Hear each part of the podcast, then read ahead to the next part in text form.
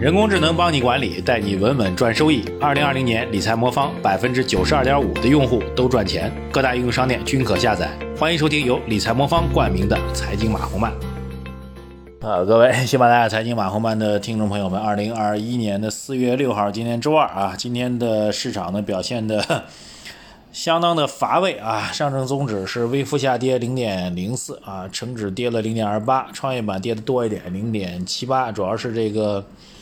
一些权重品种吧，像宁德时代什么的都出现比较大的调整啊。宁德时代跌了快两个点，所以这个几个权重品种的调整把创业板给带下来。但是主板也不是特别好啊，因为上周开始似乎要反弹的抱团品种今天又全线杀跌啊。这个以茅台为代表，上周还是走的啊，这个就节前吧。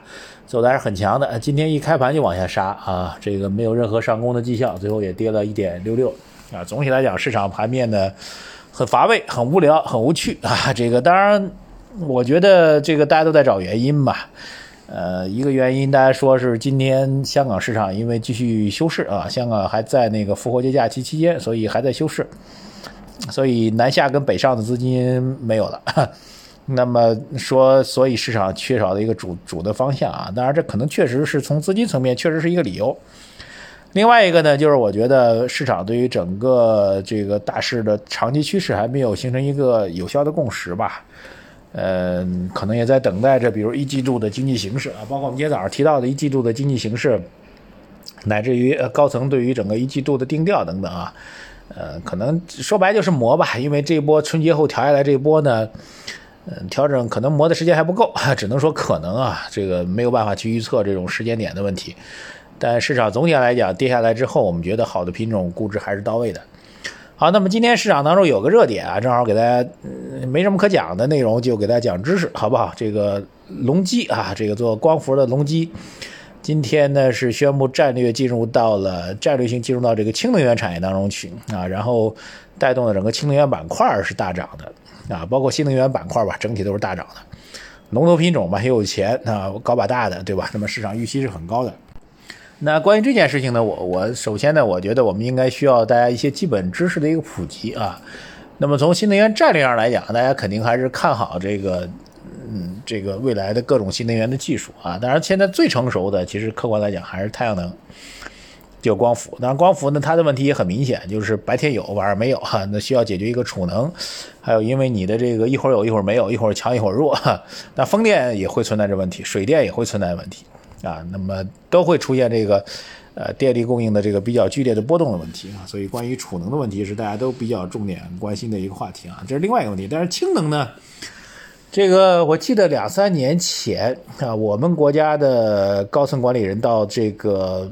呃，日本去参观，当时就参观了丰田那氢能源汽车啊，然后觉得这车特别好，好像当时说的特别好是吧？说充电时间很短，然后这个续航里程巨长之类的。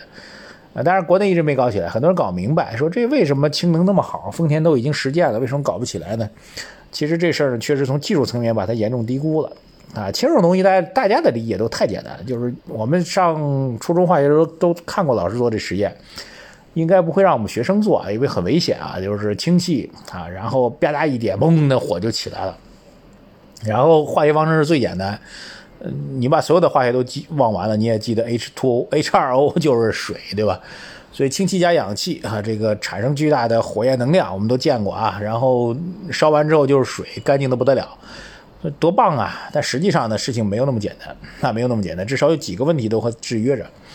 首先呢，氢并不是直接可以让汽车去推动的动力啊。现在直接可以让汽车推动动力只有两个啊，一个就是汽柴油啊，另外一个就是这个电啊，电池嘛。所以氢作为一个基础的一个能量的源头，它是不能直接去推动这车走的。就像你烧煤不能把这车烧起来。您这个是这样的概念，对吧？您您您您您烧柴火不能让这车走，是一个道理，对吧？它也是能量嘛，但是它不能走，对吧？所以氢气也是这样，氢气必须要变成电能啊，才能够推动这个车往前走。换句话说，将来要研究的实际上是，呃，这个氢燃料电池啊，以氢为原始原料的一个电池的一个产业啊，这是呃，这个加的是氢气儿啊，但是氢的氢气儿要通过氢燃料电池去推动这车前行的，啊，所以这是第一个重要的一个问题，大家没有搞清楚。第二个就是，那我们如果去电动汽车的话，哪哪都有电，对吧？满世界哪哪都有电，哪哪都有电线，那你在居民区啊，在公司啊加充电桩啊，那都很容易的事情。那因为电源总归是有的嘛。那氢这玩意儿就不一样了。你说要给车加氢的话，那你不可能家家户户都装一个充氢站，这不可能的。那你只能到这个，待会儿还会讲这原因啊，所以只能到那个固定的这个加氢站啊，加氢站去加气儿。那加氢站这个玩意儿啊，其实就可以一块儿讲了。加氢站呢，为什么发展这么慢呢？因为氢啊，在所有的这个呃能源材料当中吧，氢气是属于危险化学品啊，危险化学品。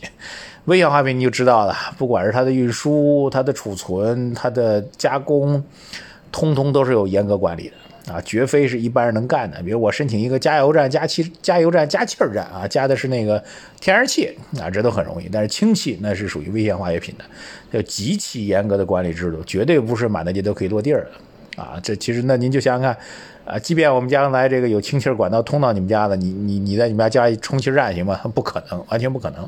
所以它这个严格管制，就导致这个加氢这事儿呢，现实当中啊，这个很难。我据我我据我了解的很多这个做氢产业的企业也好，这个加氢站也好啊，等等的相关部门反映了很多次，说把这个氢气的这个危险化学品的这个帽子能不能摘掉啊？不过很遗憾，到目前为止，官方没有任何要把它摘掉的一个意向。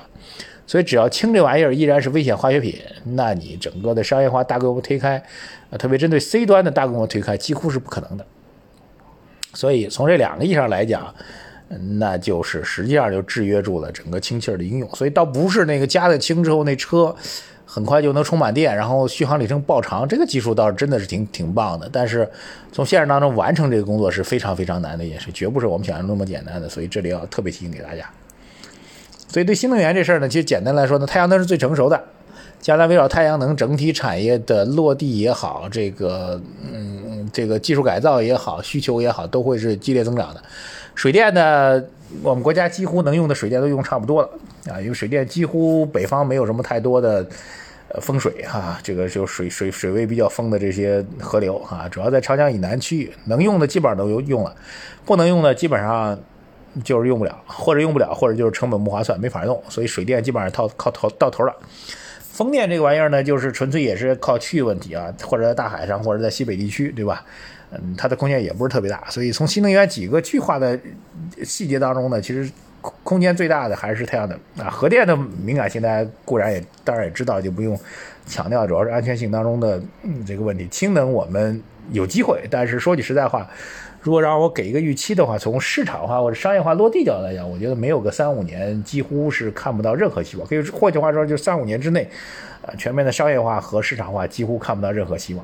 啊，这一点呢，就给今天的这个呃氢能热我们泼个冷水，好吧？今天提醒给大家啊，这个涨个知点吧。今天市场也确实比较乏味，嗯，那个大家知道一下，好吧？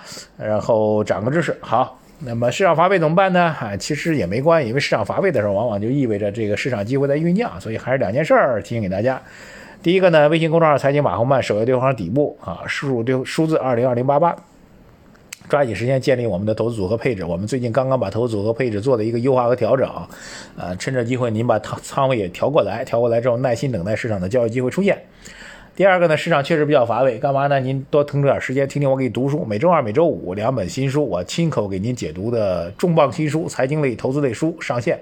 呃，获取方式：微信公众号“财经马红漫”，首页对话框底部输入“读书”两个字就可以获取了，好吧？多读书啊，多学习，耐心等待市场机遇的出现啊，不用慌啊，这个机会还是会来的。迎着那句话叫“不用慌，迎着光”啊，机会肯定还是会来的。谢谢大家，再见。